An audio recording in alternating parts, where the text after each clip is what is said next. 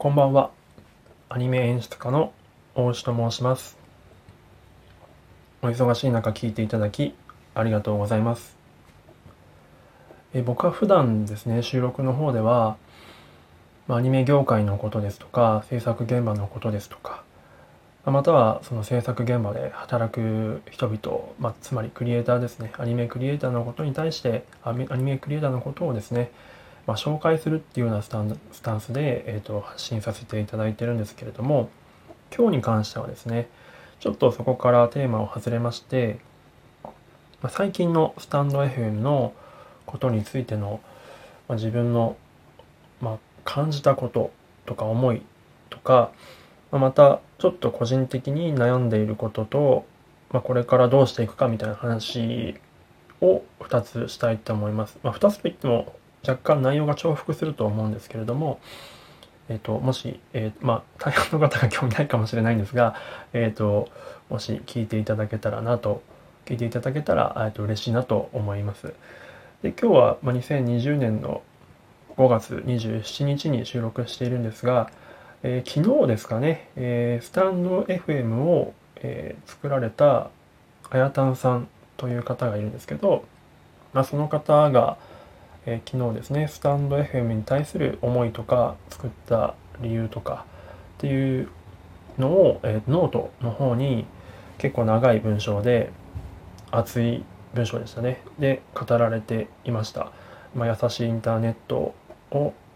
深いインターネット、えー、近いインターネットっていうのを、実現したいと。そこにそこに思いを込めている。でスタンド FM はそれを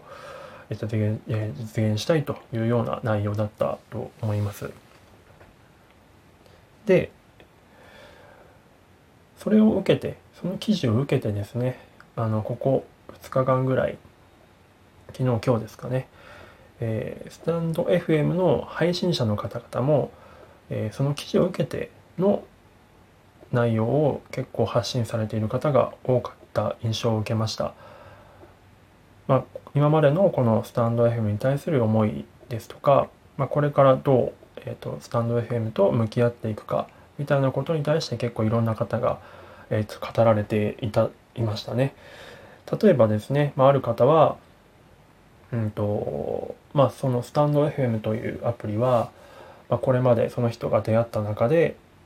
最高のアプリケーションだと最高なアプリケーションだとでも逆にこれまでずっとフルコミットしてきた上でその限界も見えたというようなことをおっしゃっててだがしかしそのやっぱりそういうコーナースタンド FM を全力で盛り上げていくっていうことに関してはより一層力を入れていきたいというふうなスタンスを、えー、と表明されてる方もいますしまた一方では、まあ、緊急事態宣言も徐々にもう明けまして、まあ、オフラインの生活が戻ってきたということでまあ、これまでのスタンド FM との距離を若干、えー、と距離を置いて、まあ、オフラインでの生活の方に重心をシフトチェンジしていくというような思いを語られているような方もいました。まあ、いろんな方々が本当にいるなというふうに思いましたね。で、まあ、翻って、まあ、自分の場合どうしていくかっていうふうなことをやっぱり考えるわけなんですけれども、まあ、やっぱりこの綾田さんの記事が出る前からですね、若干こう、スタンド FM に対しての僕の発信内容とかに関して行き詰まりを感じてたので、まあ、それでいろんな人の配信を聞くようになったんですが、やっぱりこう目的としてはですね、えー、と僕がスタンド FM を始めた目的としてもう一回こう考えてみた時にまやっぱりアニメ業界のこととかアニメ制作現場のこととかに対しての認知とかクリエイターに対してもうちょっとこう近くに感じてもらいたい一般の人たちに対してですね。もっと近くに感じてもらいたいっていう思いで、えー、始めたのがきっかけなので、まあ、やっぱりここでやめるわけにはいかないなと思っていまして、やっぱ YouTube とかそういった大きな媒体だと、まあ、やっぱり自分の声はなかなか届かないと思うんですがスタンド FM は現状で言えばかなりやっぱりあやたんさんの言うように近いインターネットっていう形でやっぱり聞いていただいている方との距離感をすごく近く感じるんですね。なのでやっぱりすごいマスには届かなくてもまずはそういった方たちに届けられればいいなと思いがあるので、えー、やっぱり続けていきたいなとは思います。で発信内容としては、まあ、今まで通りアニメのことも頑張っていろいろと発信していきたいなとは思いつつも、まあ、若干やっぱり あの一つのテーマだけではなかなか厳しいこともあったりするので、まあ、興味ない方は多いかもしれないですけど、まあ、自分のそのパーソナルな部分とかも、まあ、徐々になんかこう出していけたらなというふうな感じで思ったりしてます。まあ、そこでちょっと面白みを感じていただける人がいればなんか幸いだなと思いつつ、まあ、自分のできることがでえっ、ー、とまあ、アニメの興味ある人たちだったりとか、まあ、興味ない方たちとかでもですね、まあ、自分のできることで何かこう楽しんでいただけるようなことがあれば何でもしていきたいなと思うので、まあ、ちょっと、え注目していただけると幸いだなと思っております。なので今後ともよろしくお願いしますという改めてのご挨拶なんですけれどもで、まあ、自分の思いとしては今そんな感じなんですがもう一方でもう一方というかもう一つの、えーと、今日の話したいこととして、えーと、最近のスタンド FM のことをですね、まあ、若干重複はするんですけどなんか、まあ、いろんな方の配信を聞いていて特に、えーと、ライブ配信ですねを聞いていて僕がスタンド FM を始めた時ってライブ配信って多分1日に多くて2つか3つぐらいの同時放送だったと思うんですよね。でも今は夜の時間帯とか20放送くらいが同時並行で発してたりとかしていてで、まあ、僕もちょこちょこ覗かせていただくんですけれどもなんか気づいたことがあってとか感じたことがあってこれってなんかオンライン上での、まあ、スナックというかゴールデン街だなみたいな風な感じのイメージを持ちました。ちょっとゴールデン街って、まあ、東京近郊、東京の人じゃないとちょっとピンとこないかもしれないんですけど、まあ、つまりその、お店とお店をこう、はしごしていく感じ。ライブ配信とライブ配信のところ、まあ、ちょっと入って、ちょっと挨拶して、でちょっとパーソナリティの方と絡んで、でもしくはそこに、えーと、集まってる方々ですね、リスナーの方とちょっと挨拶して、で、ちょっとしたら抜けると。で、また別のところに行って、別の配信者の多分のところに行って同じような感じで絡んでじゃあまたちょっと抜けるねっていう感じで抜けていくみたいななんかそういう感じで、まあ、つまり配信者の方が、まあ、スナックのママだというふうな感じのえっ、ー、と印象を持ちました。でフラッと来てフラッとフラッと立ち寄ってフラッと去っていってで次の店に行ってみたいな感じの